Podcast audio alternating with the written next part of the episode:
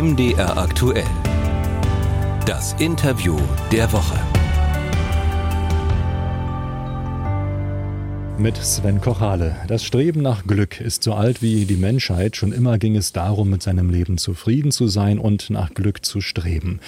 Doch wie erreicht man diesen Zustand? Und was ist das überhaupt? Ist das Liebe? Sind das Freunde? Meinen wir damit Geld oder ein gutes Buch? Die Wissenschaft versucht sich der Antwort immer weiter zu nähern und stellt auch immer neue Studien an. Und darüber wollen wir reden mit dem Soziologen und Glücksforscher mit Jan Delhay von der Universität Magdeburg. Ich grüße Sie. Ja, hallo. Ich grüße Sie auch. Herr Delhay, würden Sie sich als glücklichen Menschen bezeichnen? Ja, durchaus schon, doch, doch. Woran äh, machen Sie das fest? Lassen Sie uns lernen. Woran macht man das fest? In erster Linie natürlich, indem man so ein bisschen auf seinen Emotionshaushalt und Gefühlshaushalt hört.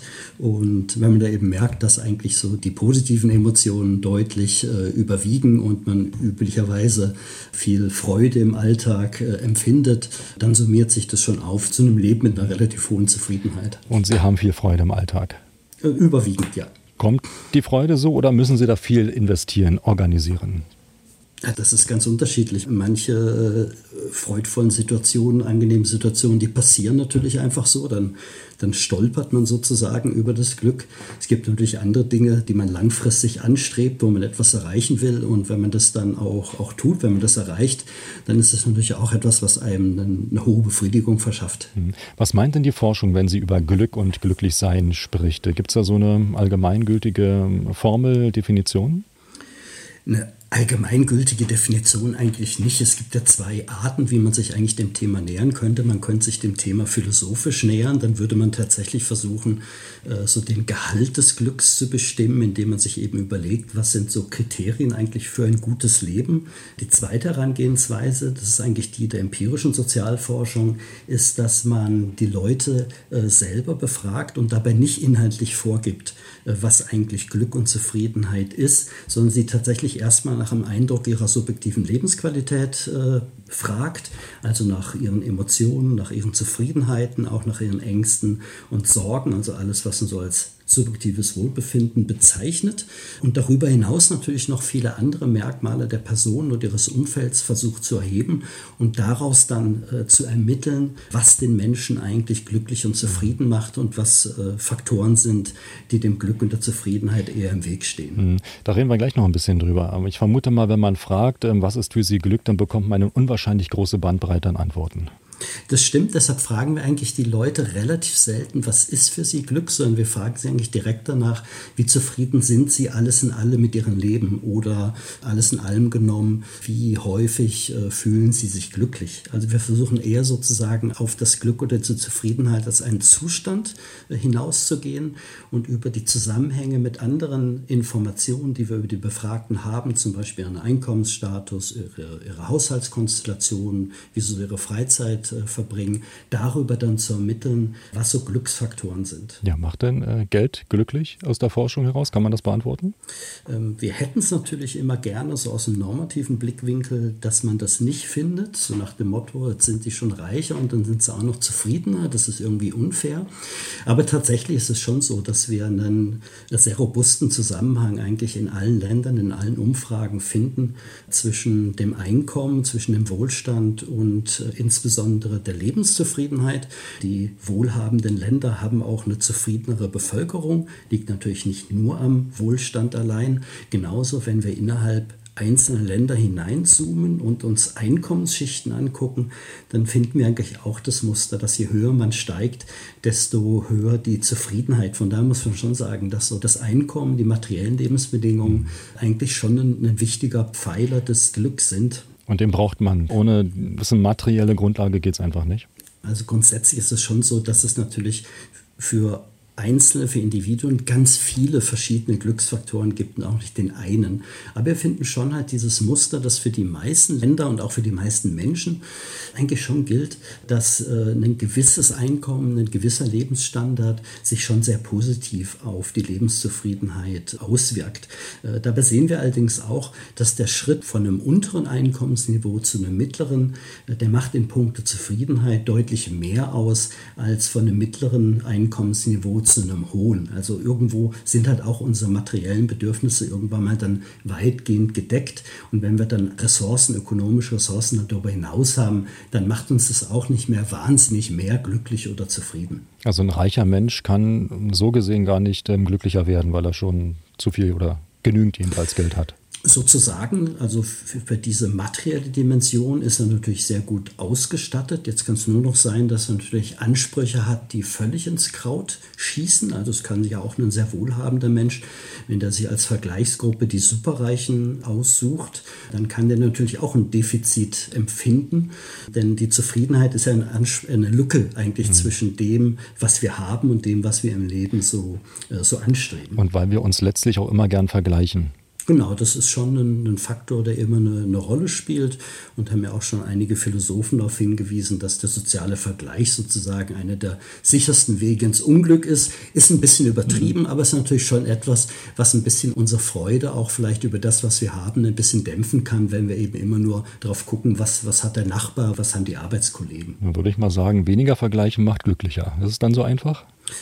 Könnte man schon durchaus so das Fazit ziehen, also ein bisschen mehr so auf sich selber konzentrieren. Hm. Was sind denn so wichtige, so ähm, objektive Glücksfaktoren? Also das Materielle haben wir schon angesprochen. Was würde noch reinspielen?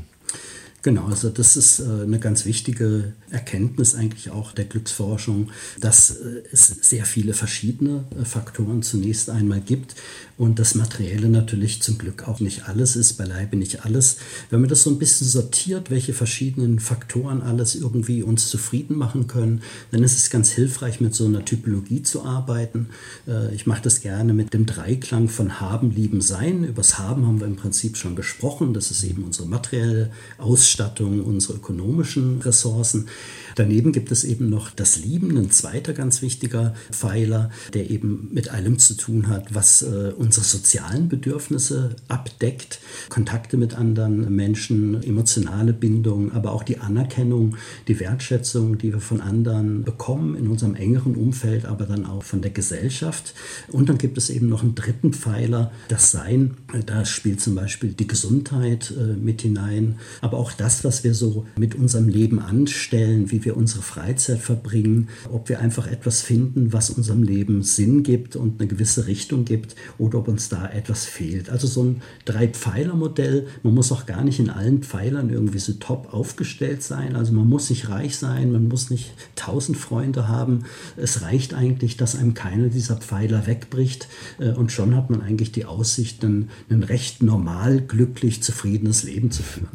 Sie hören das Interview der Woche bei MDR aktuell mit dem Soziologen und Glücksforscher Jan Delhay von der Otto von Gericke Universität Magdeburg. Diese drei Pfeiler, von denen Sie gerade gesprochen haben, man braucht sie aber alle drei zwingend oder geht es auch ohne einen?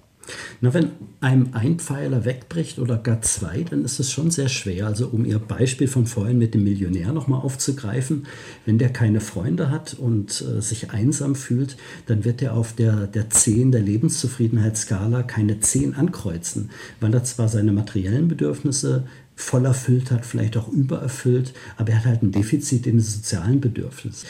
Und das sind dann natürlich auch so Gründe, warum wir auch sehen, dass es bestimmte Bevölkerungsgruppen einfach schwerer haben, ein wirklich hohes äh, Lebenszufriedenheitsniveau zu erreichen.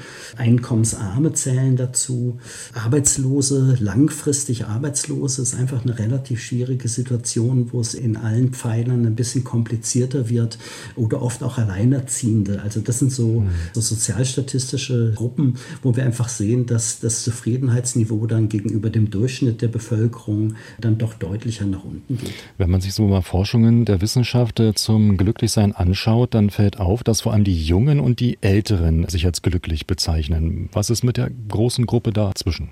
Ja, die muss leiden. Ja. nein, nein, die muss nicht leiden. Also es gibt tatsächlich das, was Sie ansprechen, diese U-Kurve der Lebenszufriedenheit, die wir in den meisten Ländern äh, finden. Und da hat man so einen Tiefpunkt sozusagen so um die Ende 40, Anfang 50. Danach geht es auch wieder bergauf. Das muss man jetzt sich aber auch nicht vorstellen, dass da die Lebenszufriedenheit brachial nach unten stürzt, sondern sie ist einfach erkennbar niedriger als bei den ganz Jungen und bei den Älteren gibt es verschiedene Erklärungen dafür. Äh, die naheliegendste äh, ist diese Lebensphase ein bisschen als die Rush-Hour des Lebens bezeichnet. Also man ist einfach sehr stark, beruflich sehr stark eingebunden, äh, muss vielleicht auch noch irgendwie eine, eine Wohnung oder ein Haus abzahlen, gleichzeitig auch schon ein Alter, wo natürlich vielleicht auch schon die ersten Lebensträume so ein bisschen mal platzen. Also wenn man halt bestimmte Ziele bis 50 nicht erreicht hat, dann wird man sie vielleicht danach auch nicht erreichen. Also es gibt so verschiedene Faktoren, die da zusammenkommen. Aber bisher ist es jedenfalls immer so gewesen, dass wir sehen, dass die älteren Kohorten sich dann äh, wieder daraus arbeiten und die Lebenszufriedenheit mit dem Alter dann wieder auch ansteigt. Hat das was mit dann Selbstverwirklichung zu tun? Kann man sich dann Träume und ähm, Ideale eher noch widmen? Ja, man hat mehr Zeit, vielleicht auch weniger Beanspruchung. Ne? Diese mittlere Phase des Lebens ist ja auch die, wo wir uns viele Dinge dann, also gerade im Beruf, aber auch familiäre Verpflichtungen, da kommt ja oft viel zusammen. Da wissen wir oft ja gar nicht, wie man das so alles so nebenher organisieren äh, soll. Work-Life-Balance ist da heutzutage auch so ein ganz wichtiges Thema geworden. Und dieses Beanspruchtsein, das wird dann halt später dann einfach weniger und mit dem Renteneintritt dann natürlich noch weniger. Und es gibt einem natürlich einfach mehr Freiheitsgrade und so Freiheit und Autonomie äh, finden wir zumindest in den westlichen Gesellschaften, ist auch immer ein, ein wichtiger Treiber von Lebenszufriedenheit. Hm. Und äh, gern gestellte Frage und auch immer noch ein Mysterium, welche Rolle spielen die Gene dabei, also unsere Veranlagung?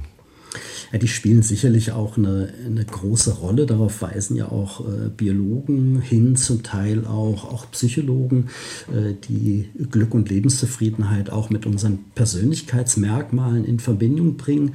Diese Persönlichkeitsmerkmale, die entstehen ja auch durch eine Interaktion zwischen unseren Genen, unserer genetischen Mitgift sozusagen und dann unserem sozialen Umfeld, in dem wir aufwachsen und dann auch leben. Also diese großen Big Five dieser Persönlichkeitsfaktoren, die spielen da auch ein bisschen eine Rolle, bestimmen, ob wir halt eher dazu tendieren, das Glas als halb voll zu sehen oder als äh, halb leer. Für mich als Soziologen äh, ist es natürlich aber auch so, an diesen Genen, an dieser genetischen Ausstattung können wir relativ wenig ändern.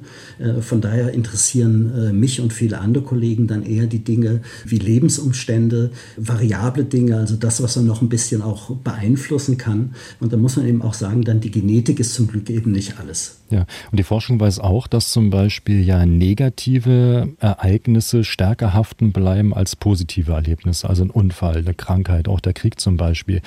Ähm, sehen Sie denn, dass aus diesen äh, Tiefschlägen auch möglicherweise eine ganz neue Kraft entstehen könnte? Und wenn ja, wie könnte man die nutzen und aufrufen? Ja, das ist so ein bisschen eine, eine Diskussion. Es gibt äh, einige, die sozusagen sagen, dass äh, wenn man so Krisen durchläuft, dass das einen äh, dann so, so stärker macht sozusagen und zur so Resilienz aufbaut. Bei den Fußballprofis hat man das oft, wenn die verletzt sind, dann mhm. posten sie immer irgendwie, ich werde stärker zurückkommen oder sowas. Stimmt nicht. Ne? Ähm, ich, also ich finde, da gibt es relativ wenig Evidenz sozusagen dafür, dass die uns wirklich dann, dass wir danach glücklicher und zufriedener und stärker sind. Was man allerdings sieht, glücklicherweise ist, ja, wenn wir so Krisen haben, wenn negative Lebensereignisse da sind, dann sehen wir oft so einen Dip in der Lebenszufriedenheit. Wir reagieren natürlich darauf, auch schon oft so im Vorfeld, wenn sich das auch schon ankündigt. Das wissen wir so aus der Forschung über Scheidungen zum Beispiel. Aber die gute Nachricht ist eigentlich, dass äh, diese Dips in der Regel nicht von Dauer sind, sondern der Mensch hat wirklich die Eigenschaft, sich auf neue, auch verschlechternde Umstände sich einzustellen. Und er schafft es dann in der Regel so oft nach so zwölf Monaten auf das ursprüngliche Niveau der Lebenszufriedenheit zurückzukehren. Mhm.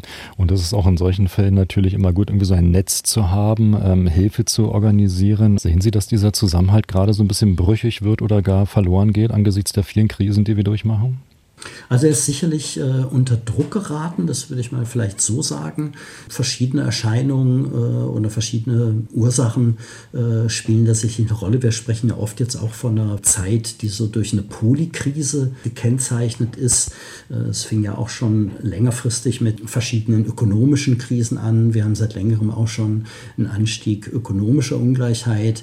Äh, dann kam noch so Corona-Krise dazu und die starke Zuwanderung und Migration, wobei man auch noch nochmal, äh, glaube ich, unterscheiden muss zwischen der öffentlichen Diskussion über den Zusammenhalt, der oft heutzutage auch unter dem Etikett der Polarisierung läuft, und dem tatsächlichen Ausmaß an Polarisierung oder umgekehrt gedreht positiv gewendet Zusammenhalt. Mein Eindruck ist schon, dass der Zusammenhalt unter Druck ist, dass wir aber bei weitem nicht so eine äh, stark polarisierte Gesellschaft sind, wie wir uns das selber im Diskurs weismachen.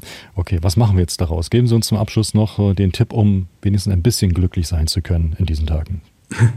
Ja, ich meine, generell ist es ja so, dass wir zurzeit feststellen, dass die Krisenstimmung, kann man vielleicht schon so sagen, im Moment noch sehr stark eigentlich so auf die öffentlichen Bereiche äh, beschränkt ist und die Menschen eigentlich ihr eigenes Leben auch immer noch sehr positiv bewerten. Das ist schon mal auch eine sehr gute Nachricht. Ansonsten schauen Sie auf das Dreieck haben, lieben, sein, äh, nämlich etwas, and, etwas für andere tun, ist etwas, was einen selber auch sehr glücklich macht. Man spricht da auch von einem Warm Glow Faktor, den man dann hat. Insbesondere anderen etwas schenken macht glücklicher, als sich selber etwas zu schenken. Der Rat des Soziologen und Glücksforschers Jan Delhay von der Otto von Gericke Universität Magdeburg. Herzlichen Dank für das Gespräch. Sehr gerne.